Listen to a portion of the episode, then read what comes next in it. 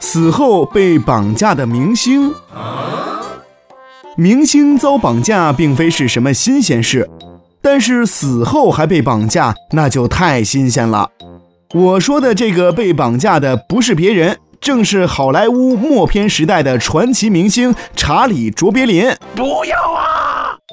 话说，在一九七七年，一代喜剧大师查理·卓别林去世之后，在瑞士下葬。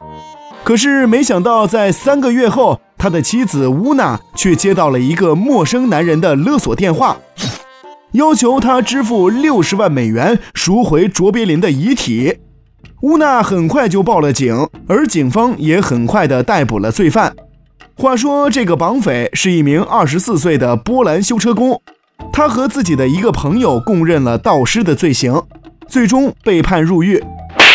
就在这件事情之后，人们开始重视对卓别林遗体的保护，将他的遗体埋进了钢制墓穴，还在上面浇筑了一点八米厚的水泥。